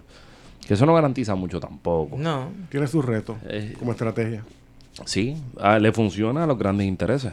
Los intereses que tienen... Porque sumas una mayor cantidad de fuerza de trabajo, Sí. a la cual también en, en las condiciones que estamos ahora puedes pagarle menos. Pero son puertorriqueños y puertorriqueñas en gran medida que se atreven a migrar a ir a un sitio que no lo consideran tan distinto a Puerto Rico, pero que van con la idea de que saliendo de Puerto Rico trabajando en cualquier sitio, allá son cirujanos cardiopulmonares. Sí. Pulmonar. Sí, no me y van para allá y se encuentran con que hay cabalgatas en la calle, cabrón. Lo mejor diablo que. Y que hay. Hooters, y que hay Hooters, y que hay McDonald's, y que hay que pues, bregarla. Así que la cosa ni siquiera es tan distinta como en Puerto Rico. Y es porque también estamos dentro de una economía global que nos está aplastando a todo el mundo. Leía un... Gracias a Marcos Pérez, que me... Marcos Ramírez, Ramírez Pérez, Pérez Ramírez, no sé. Pero envió una nota de un filósofo coreano que me voló la mente porque la primera cita de El País, tremendo, tremendo periódico para que si tienes un perro, el perro lo utilice para sus cositas. A veces tiran cosas chéveres. Sí, pero sigue siendo que es un 95 contra 5. Un 5 es bueno para tú leerlo, el otro 95 para el perrito, para Chanita, mi perra, que escucha este podcast. parado a la hora correcta dos veces al día. Exacto. y, mm, y a mí me voló la mente que él dijera, el neoliberalismo nos quiere a, a poner a to- nos quería poner a todos por igual. Estaba pensando en ti, gordo. Sí. ¿Y qué nos hace? O sea, tenemos que vendernos, tenemos que presentarnos como un producto. No hay que, hay que emprender, porque es que tú, es si tú montas un carro piragua con una aplicación, tú estás bien cabrón. Exacto. Y es la idea de que tú tienes la capacidad de salir por ti mismo. Los Y que todos de- tenemos igualdad de condiciones. Los escuché hablando del Alex. ¿Cómo es que se llama el, el- el- el cristiano ese chileno que vino aquí en- Kaiser. en Media Ah? Kaiser. Kaiser, Kaiser, que- una de las cosas que menciona Kaiser, que es en el mismo discurso neoliberal eh, que menciona el filósofo japonés, que Eh, no, no, es sur- surcoreano. surcoreano, surcoreano, perdón. tú sabes. es esto de la supuesta igualdad de condiciones. Kaiser lo legitima, el otro lo cuestiona. Sí. De que supuestamente en este sistema económico capitalista todos estamos en igualdad de condiciones. Eso, claro sí. que sí. Es igual que sí. Sí, Todos tenemos que ser nuestro hospital, todos tenemos que ser nuestro patrono, todos tenemos que ser nuestro departamento de recursos humanos, todos tenemos que tener nuestro departamento de salud, todos tenemos que ser nuestro departamento de servicios sociales. Y el que tiene chavos, pues puede montar sus departamentos. Y el que no tiene chavos, pues Ujú. buena Porque la suerte. salvación Cabe es mencionar, cabe mencionar. Pero todos somos iguales, porque todos. Hay gente Sí, que se muerde. Hay gente Pero que se muerde. que porque uno menciona y habla de este tipo de cosas y es como si uno estuviera diciendo, ah, pues los frustros son del diablo. Ah, pues no hagan nada. Es que tú sabes qué no pasa. es eso. Lo que pasa es que se usa esta... Ah, Los food trucks siempre han estado, Exacto. maldita sea. Ahí Sí. ellos iban. la- esa bobita blanca donde tú comprabas mofongo. Así, tío, que- desde que yo tengo Que fucking compraban idea. pollo asado Caldo con de mofongo, cuando yo podía con comer camarones que no por eran pesos. Frente a cada fábrica había uno de esos parados. Exacto. Entonces, ahora, ahora, ahora, Sí, era- ahora- era lo único que te fiaba también. Tú vas, por la Que número 2 libretita vas por El la número fiado. dos en Barceloneta. Que el fiado lo murió, lo, mató la mala paga. Si vas por la número 2 en Donde todavía sobreviven en una de esas fábricas, puedes encontrar de esas guaguitas. Papi. Que todavía por allá le dicen guaguita, no le dicen food truck. Papi, y eso es para los obreros que trabajan. en Papi, las Por Papi. cinco pesos una comida de camionero. Papi, yo voy a decir esto porque Frankie, el brother mío, no oye. Luis y Jackie Pizza. Eso, esa es la boba de pizza más cabrona que hay En la número 2 en Barceloneta. frente a Copaca. Eh. Cabrón, que con, en- a tu décima pizza, la próxima te dan todo lo que Eh. tienen en el menú gratis. Cabrón, pero eso está bien duro. Eso, y esto no es un auspicio, esto es un auspicio sin que nos paguen, porque Luis y Jackie también cabrones. Es un sitio que hicieron hasta la pizza en masa de coco antes de que fuera hipster. Te estoy hablando hace como 15 años atrás. Era artesanal antes de que fuera artesanal. Diablo, eso es un meta hipsterismo. Sí, sí, sí, sí, sí. Guare tiene una pelea con que la pizza no puede ser artesanal porque se hace con las manos ni el pan sobano. O sea, huele bicho, no lo haga. Exacto. Porque ¿con qué tú vas a hacer un pan sobado, Esther? Con las manos. Ah, pues no, artesanal, es pan. ¿Y, Mira, qué tiene que, qué- ¿Y con qué tiene que hacerlo uno para que sea artesanal? Venga, cuento. Eso es una excelente pregunta. Yo creo que es que tiene que valer 17 pesos la libra o algo así para que sea artesanal. No tengo la menor idea en realidad. Pero mira, lo que estaba diciendo depende era... de cuán gentrificado es tu empaque. Exacto. Si es reciclable y todas esas mierdas. Compost- compostable. el, el, el, ok, mucha gente piensa que entonces a uno se le... Ah, pues tú, ustedes lo que están diciendo es que nadie puede hacer nada. Eso fue mi cerebro que en paz descanse. Entonces, Y es nuevo. uno no puede hacer nada y qué sé yo qué rayo, porque ustedes van a hablar mierda de todo el que trate de hacer algo. No es eso. Lo que pasa es que se utiliza esa filosofía para lavarle la cara Al y, capital. y- y ponerle una cortina de humo a las circunstancias reales que está pasando y las dificultades que está pasando. Ya dijimos un 40 y qué, un 50 y qué por ciento de la población en Puerto Rico. Tú sabes. Bajo la pobreza. Sí. 46%. Un, 40 un 46% de la 58% población de este de país. Y los que están ahí rayando la línea, porque unos están Sí, ahí, tú sabes. 15% más está en el Exacto, raspa ahí, ahí en el raspa. De hecho, hay gente que, que, que un mes está y otro mes no está. Exacto. Entra y sale Tú dependiendo sabes, de ah, ustedes querían movilidad económica, ustedes querían movilidad social y económica, pues mírenla ahí, la tenemos. Hay gente que está rayando, que un mes está y le dio la quincena y otro mes no, porque se presentó una circunstancia. Yo, yo siento, de- decía Marx en un, en un cheque Sí, sí. Decía Marx en un ensayito que yo lo tengo en la mochila, estoy a punto de cargarlo siempre en la mochila para convertirme en esos personajes que la gente dice, mira, este carga tal cosa en la mochila, un tal, un- el 18 Brumario de Luis Bonaparte. Qué. Y la primera línea dice que la historia se repite dos veces, primero como tragedia y después como falsa. Yo estoy pensando que de aquí a, a, a 30 años yo voy a ser este tipo que va a tener cáncer crónico y toda esta pendejada. Loco, cabrón. Bueno, déjame, déjame el drama, Esteban. Y se va a encontrar con que Jay Fonseca fue el que le puso los zapatos de nuevo a la gente. o sea, sin nada, sin, o sea, sin, sin restarle mérito a, a mi amigo Jay, en verdad, que yo sé que Jay escucha este, este podcast, pero está bien cabrón lo que está pasando. Porque. Y voy a llevar esto a la desembocadura. Lo que yo pienso que es la desembocadura. Vamos, vamos con La vida es un ciclo. No, no te reciclo. Una tómbola. La vida es una Tómbola. tómbola. Una tómbola. de luz y de color. Cada vez que ustedes hablan de una canción, este cabrón va a cantar, dale con calma. Lo siento. Tiene buena voz. Culpa de mi padre. gracias, gracias. Mira, mano. colorado, no No. Mira, hasta perdí la línea. Pero la voy a recuperar en los próximos. Tú con cáncer de aquí a 30 años grabando plan de contingencia cagándote con un pamper. Zumba. Sí. Exacto. átalo. Coño, coño, tampoco Átalo. así. Tampoco así. Eso sonó más tétrico de lo que yo pensaba, cabrón. Ah, bueno, pues tú dijiste cáncer de SeaWorld. No, pero mira, mira. Mm. Yo creo que. Que esto nos lleva. Si la historia se repite dos veces. Y no voy a hacer la no voy a hacer el análisis más marxistoide del mundo. Besitos a Wario. Pues entonces. eso se presta a la posibilidad de que si la pobreza, que yo no creo que vaya a bajar, con esa, Los indicadores sugieren que en este momento no está bajando. no, no. con esa palabrita bien mi- milagrosa que se llama austeridad, que es austeridad es para el otro. Sí. O sea, no es como que para mí. Para ¿no? mí no, que vive en No. condado. No, no, no. no. Mira, en la encuesta que hablaron hoy, eh, 15% de la población dijo que vio su, invento- su ingreso aumentar después de la tormenta. Ah, o sea, que hubo gente que hizo. Claro. Capitalismo del desastre, pa. Pero entonces, Y hasta gente de sectores medios y pobres, porque vinieron los federales a dar salarios de 15, 20 pesos la hora y había gente que hizo...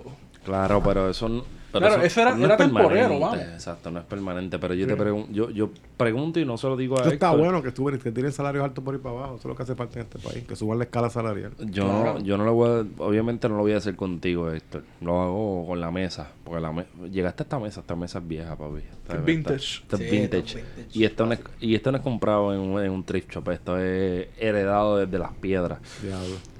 Tiene historia. Tacho, ¿qué Yeah. qué? Tacho. A, a mí me dijeron que aquí leyeron libros soviéticos, imagínate. Diablo. Y será un resurgir. Esto es un what if.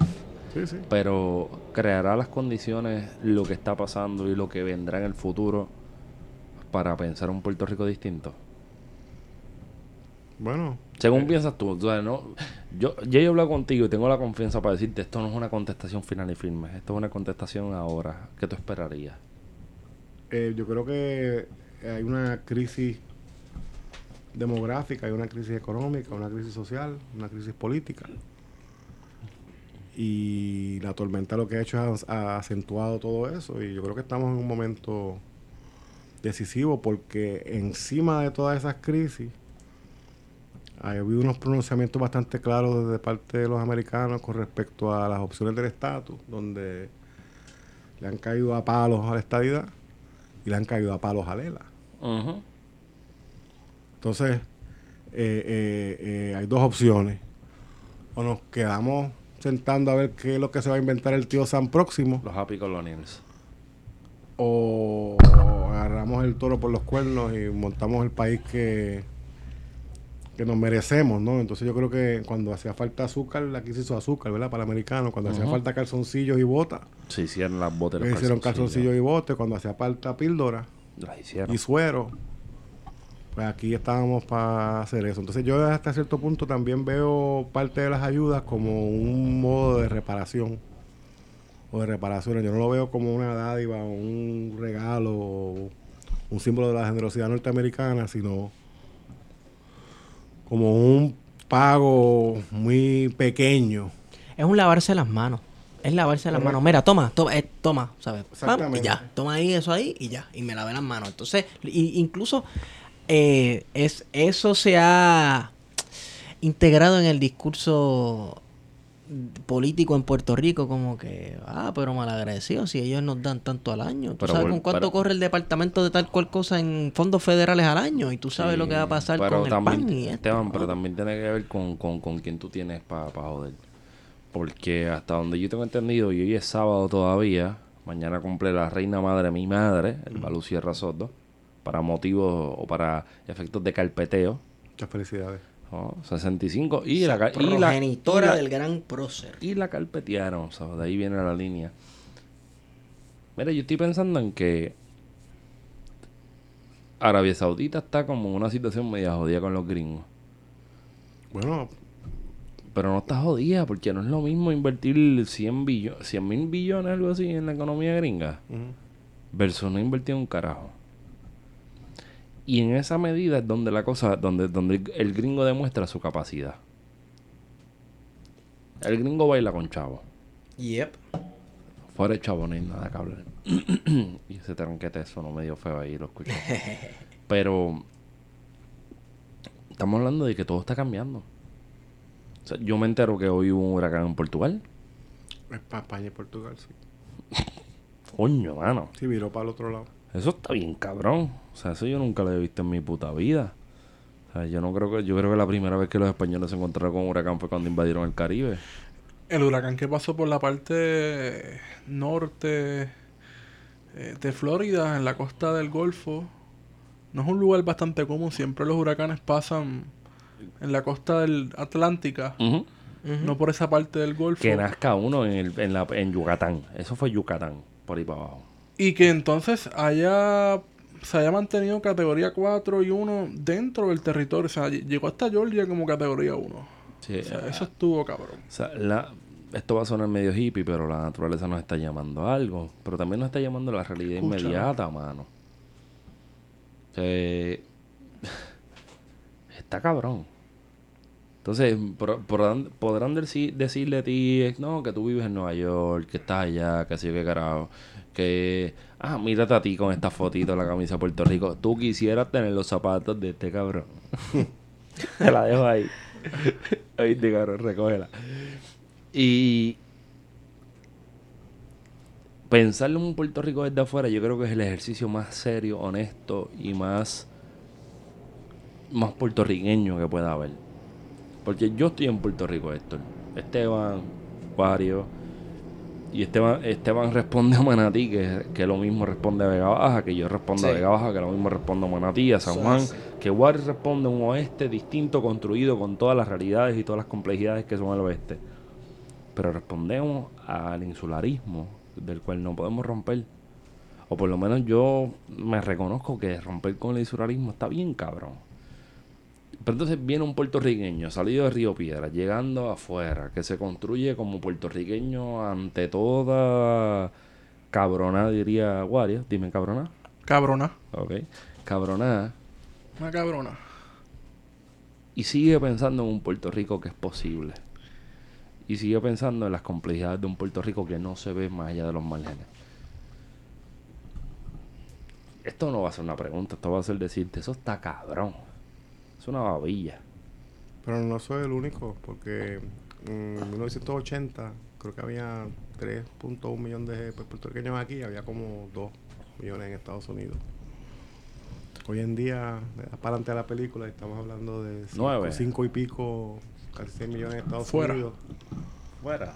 y 3.2 con algún cambio en la isla. Entonces, Pero yo pienso, y, y mala mía que lo diga así, no porque seas para mí, en verdad. Sí, sí. Es porque soy rockstar. Tú eres rockstar. Yo le he dicho mil veces, yo he leído tus cosas antes de eso. Yo pienso que la conexión tuya con Puerto Rico está más en tierra, que lo tuyo está más. Y bueno, hay niveles de variación. por sea, eso, por eso, pero, o sea, no le estoy restando mérito a los demás. ¿Seguro? Creo que todo el mundo tiene su, su, su punto de tocar la tierra, pero lo que veo que para, para ti te puede llamar la atención ahora mismo es, un- es lo que nos debe llamar la atención a nosotros también. O sea que la mirada tuya desde el otro cristal, Seguro. desde la guardia, desde JFK, desde probablemente desde Harlem, cuando te estés dando un gare caminando por ahí tomándote una cerveza a la hora que te dé la gana, es una mirada un poco más lejana hacia no- lejana de nosotros, Seguro. pero muy muy cercana hacia nosotros. Sí, sí. ¿Sabes? Eso está cabrón, porque no tengo cómo explicarlo. Como decía yo Guerra, creo que lo más difícil del futuro es predecirlo, ¿verdad? Eso es así. Y yo creo que sí estamos en una coyuntura, yo seguro que lo, que lo- lo reconoce todo el mundo. Pero la respuesta en este momento es más democracia y más democracia radical. No menos democracia como, como es lo que viene por ahí, lo que hemos tenido, ¿no? Sí. De votar cada Entonces- cuatro años y ya. Exacto, entonces yo creo que, que- Y he visto muchos esfuerzos, sobre todo después de María, de muchas de las comunidades, de buscar formas de empoderarse, Y de construir cosas alternas. de construir modelos alternos, de acceso a recursos económicos, energía, eh, actividad económica. Y en última instancia yo creo que de ahí va a renacer el, el- el potencial de un nuevo modelo. Y yo, la, ¿qué, es la, qué es la resistencia en este momento? Tú sabes. Eh, eh, eh, yo creo que por mucho tiempo en Puerto Rico la resistencia ha sido mm, el mero hecho de sobrevivir con, con una identidad única eh, a pesar de todos los esfuerzos, intentos pasados, presentes, de minimizar esa identidad, de, de reducirla a, a, a un mero apéndice o, esfuerzos concretos de, de- borrarla, ¿no? Y de, de- sumergirla dentro de un proyecto eh, quizás más norteamericano. Entonces yo creo que eh, eh, tenemos que hacer la transición de, de, de, la supervivencia y de- del, éxito de la supervivencia a- a la capacidad de verdaderamente poder eh, generar y diseñar una economía y una sociedad que se ajuste a las necesidades de nosotros como puertorriqueños. Yo creo que el tiempo para eso se va haciendo más y más Inmediato. más y más corto la, la, la, la- y la necesidad se va haciendo más y más inmediata. Eh, yo no era de los que creía en conspiraciones con respecto a la población Yo sí creo en esa mierda. y mientras más evidencia uno mira, entonces va juntando diferentes aspectos como el patrón de adquisición de tierras Paulson. eh, el- el- el- y, O sea, que propiedad- y- estás y viendo que- propiedades. Que todo indica a que hay un plan orquestado para que primero se vayan los puertorriqueños y que eso sirva Guari, yo no un- sé si un- un- ¿No? no, no necesariamente que se vayan, pero hay un, hay un y, Sí, siempre, y- y siempre y siempre lo ha, y siempre lo ha habido porque aquí había las ideas maltusianas siempre han dominado de que Por ahí, más- eso mismo lo, mucha lo más que iba a población. decir. Entonces, eh, eh, Maltusianismo. eh, eh, eh, eh, eh, hay, hay mucha gente para que el territorio la mantenga. No es lo mismo que tenemos un sistema económico que atiende las necesidades de la población. Eso es bien distinto. Por eso.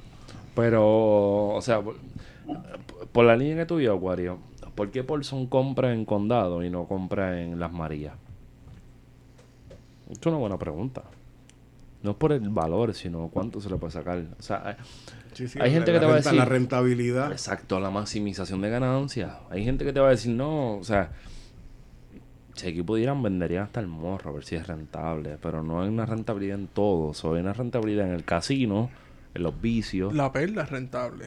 Sí. La perla es rentable y pienso Está yo, previos a Despacito y con Despacito la rentabilidad es ridícula.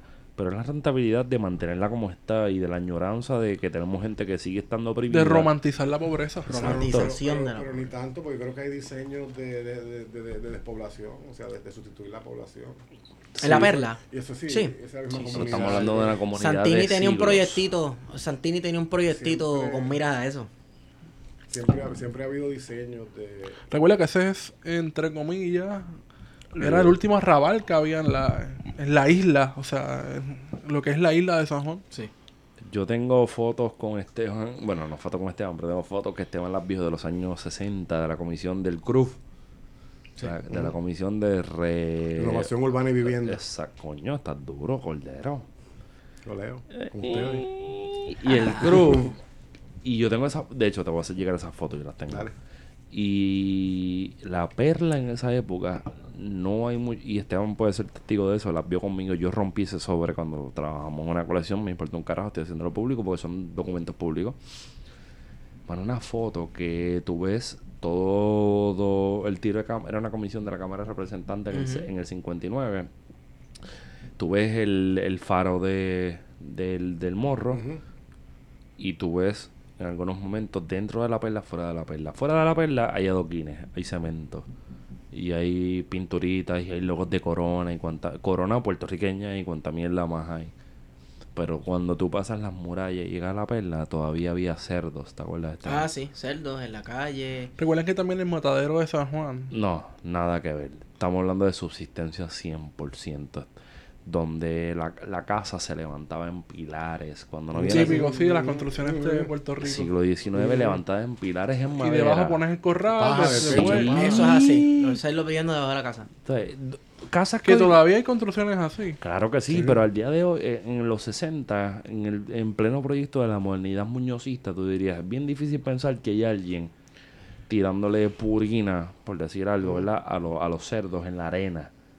No, cabrón, hay una foto del tipo tirando una secuencia, tirándole del saco a los Es una cosa también interesante porque el, de, el San Juan, Viejo San Juan, lo que conocemos hoy como Es Viejo urbano, San Juan, es urbano. no es que solamente es urbano, es que hubo un desplazamiento de la población, Sí. que era gente mayoritariamente pobre, a unos sectores medios y altos que se apoderaron con todo, ¿sí? Exacto. Pero como tú me explicas que en los 60 hay gente que tiene cerdos criados como si fuera el monte, porque es el monte, o sea, me refiero al monte a la, montu- a la, a la- a la Sí, montaña, El campo. frente, a la, frente al mar, frente al segundo sitio más profundo del planeta, según ha dicho otra gente que no soy yo. Coño, mano, o sea, es una cosa No, que te rompe no la solamente mente. eso, que seguía siendo el lugar donde llevaban a la gente los turistas y estas cosas. Y donde- Al lado de una base militar. al lado de una base, exacto. Fort Brooks y donde Roberto Clemente pues falleció, que en paz descanse, esa leyenda. Oye, y si usted vio el, el Google Doodle de Doodle, Doodle, Doodle, Doodle, el Doodle. No, no, no, Doodle, Doodle, Doodle. De, de Roberto Clemente, pues sepa que tenía un machete bien cabrón, que fue como a 13 juegos de estrella, como en 14 o 15 años en las grandes ligas, y que no estaba fácil. Espérate, espérate. Las adidas de Clemente nuevas, man. Espérate, pero ¿quién se puso unas adidas de Clemente? Eso O es... sea, es una foto y meto una foto de- del modelo nuevo de Adidas. Coño, qué duro, me gusta eso. Cor- cor- Oye, Cordero, mala mía que los Yankees no llegaron esta vez. Duro. Fíjate, yo, yo, Tú eres. Mets, tú eres Mets. yo no soy así muy fanático así de los Tan bonita. En general. Coño, pero ¿sabes? Me gusta el deporte y sigo el deporte, pero no soy así. Pensé que me iba a decir que Ay, bueno chula. que Alex Cora está Pero ahí. sí, exacto. Por eso que, que no me sentí tan mal, porque por lo menos cagüeño, dirigente, echando Sí. para adelante. Mira, este, yo creo que esta nota podemos cerrarla un rato. Porque Sí. las notas con, con Héctor Cordero, con el doctor Héctor Cordero Guzmán nunca se cierran. Son aparentes cierres, pero realmente es como un zipper que no sirve. Usted tiene que pelear con él. Mira para allá. Pero no un zipper de entre la pierna, es un zipper, un zipper normal. Sí, sí, el zipper de esa mochila barata, jodida, pero no tanto así. Gracias, Cordero. A ustedes siempre. Gracias, Placer gracias por venir. Siempre es un placer. Placer Y, escucharlo. Gracias por tenerme por acá. y para la próxima, que nos jodan con tus zapatos. La próxima vez que voy a venir es como fanático a escucharlo, nada más hacer el programa y eso. Fíjate, Me encanta lo que están haciendo como proyecto. para la próxima, sent- mira, esta es la cabina. ¿Cómo se llama esta cabina, Varias? La cabina revolucionaria Doña Miriam Ramírez de Ferrer. Si tú quieres, para la próxima hacemos la butaca revolucionaria. Héctor Cordero Guzmán. Esa es buena. Y, y, y, y- Alias la izquierda académica. Izquierda Académica. La académica de la costa este. Compramos un diván para que piensen que academia y diván tienen que ver algo con eso. y jodemos, pero estoy bien agradecido de tenerte. Estoy agradecido del trabajo que estás haciendo, de cómo estás bajando línea y cómo estás haciendo que la gente pues Representando, papi. Eso es lo que estamos haciendo. estamos bajando línea, o sea, usted puede estar en casa a las ventas del carajo, pero Puerto Rico rompe con esos límites. Vamos. Gracias por lo que están haciendo y por eh, propagar la discusión de temas importantes para el país de una forma amena, profunda y con el interés nacional siempre como norte. Coño, qué bueno. Eso es me duele. importante. Yo creo que es, es extremadamente alentador. Tú me preguntabas ahorita cuáles son los posibles signos de esperanza. No hagas eso. Inevitablemente. No lo hagas. No lo no, no, hagas. inevitablemente, loco. La generación joven de hoy en día, donde tú quieras que te lo encuentres, eh, eh, no crecieron necesariamente con ese mismo, eh, en ese mismo contexto de lucha de generaciones pasadas, pero eh, yo creo que han podido tener una claridad en términos de, primero, cómo el contrato social no les está sirviendo. Lo cual entonces los pone a pensar en qué es lo, qué es lo próximo. Que, y, y creo, y yo creo que de una forma mucho más concreta que generaciones para las cuales quizás era un hobby, ¿no? Creo que a la generación de ustedes verdaderamente se les va la vida. Y se pueden ir 40, 50 años. Yo creo que ustedes están bien conscientes de que no tienen 40, 50 años para Claro. enderezar la cosa. O sea que eh, su generación es una generación que da esperanza.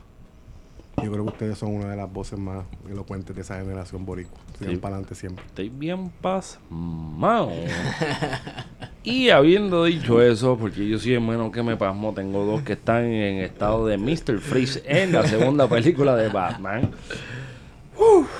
Este, tengo una calentura que no la contaba, ¿viste? Pero como diría, como diría el panita, oye, felicidades a, Alexis Santos, el demógrafo, cumplió años. ¿Verdad? Felici- y a Rafa, duro. Y voy por, y- pero iba por ahí a Rafa, uno de no, yo sí, yo soy fan de Rafa, como historiador de, de la cultura del, del, del rap, hip hop, reggaetón, sobre todo la salsa, La pues salsa. soy fanático de Rafa. Felicidades a los dos. Esperemos que, que este año venga mejor que los pasados. Y gracias por colaborar con nosotros, por meterle cabrón. Y simple, y también por, por mantenerse siendo objetivos, neutral, ni izquierda ni derecha. Porque eso es lo importante. Eso es lo importante. Trademark. Eh, hay que hacer el trademark. Esto es, esto es lo importante de lo que estamos haciendo. Así que felicidades, 41 y 30. so, estamos ahí 11 años de diferencia. O sea, cuando Alexis estaba naciendo, Rafa estaba pelándose las rodillas jugando una cocinita en algún sitio en Puerto Rico. y habiendo dicho, coño, Cordero, mala mía, me bajaste bien duro, tengo que decir esto. No me lo esperaba, cabrón. Pero gracias. Y yo solo digo a todo el mundo que me encuentre en la calle, yo no tengo cómo contestar esto. Yo ¿Tú no eres me- esto de plan de contingencia? Cállate, cabrón. Diablo, cabrón, yo no sé dónde meter la cara. O sea, yo, yo, yo, yo me cago y si estoy en un sitio donde hay café, pago el café. Si estoy en un sitio donde es una cerveza, pago la cerveza y me voy. Sí, Este, como que uno... No, eh, no estoy acostumbrado a esto. Yo no soy este Rob Halford ni nada de esta gente rockstar que como que necesita escolta. No, yo soy un bicho, a, a mí, yo, ¿sabes? A mí me lo dice mi, mi tía. Mi tía, y yo le envío un episodio. ¡Ay, qué bueno está! Yo Uno se- es una experiencia como que humillante, pero en el sentido de no es que uno se siente humillado mal, sino como No, que... no, como que no esperaba esto. No, punto. no, no sé. Eh, y, Y- y en eso se lo tenemos que agradecer a, a la- todo el mundo que nos escucha, mano. Y- So- y, a los que interactúan con nosotros por, por las redes y eso. Es, es hermoso. Gracias. Estaba en un elevador ayer y estaban tres personas jóvenes hablando. Eso son un chiste. Y una le dice a la otra, y la verdad es que esa entrevista con Natal estuvo tan buena en el programa. Y siguieron hablando y le dije, ¿te están hablando del plan de contingencia? ¡Ay, sí! ¿Qué programa? Totalmente random, confesado. En un elevador. Ay, Dios mío. Bueno, Anyway, ya vamos a cerrar porque no sé. Mira, en verdad, yo estoy bien pasmado. Yo me siento, yo me siento, yo no sé, mira, este. Esteban, ¿dónde? Me consiguen en Twitter en Steve. Wario. Me consigues en Guario Candanga Ya. 51. Qué cabrón eres. Ok, pon un reto. Wario tiene que ponerse un 51 en 24 horas. Lo voy a Sí. hacer. ¿Te atreves? Pero que andan ah, obligado. Cordero, ¿dónde consigo? H Cordero, arroba H Cordero en Twitter. Y si ponen un numerito por ahí que no esté verificado, por ahí viene la maldición, como dicen. Y al final te va a seguir doliendo. Mira que a mí me han acusado de troll de, de las eminencias más altas en Twitter. Así que, Pues con mira, orgullo. pues, es- esa- esas eminencias tienen que... eh, Tienen que bajarle. Tienen que Hay que bajarle. bajarle y hacer reverencia. tienen que alinear los chakras. Y pues a mí me pueden seguir arroba PHT o feto. Pero añadido a eso, cómprense una, una Centrum. Esa promoción no es intencionada, pero una Centrum. Métanle al omega 3. Pero sobre todo, Hemos ido con ustedes. Plan de contingencia. cuídense.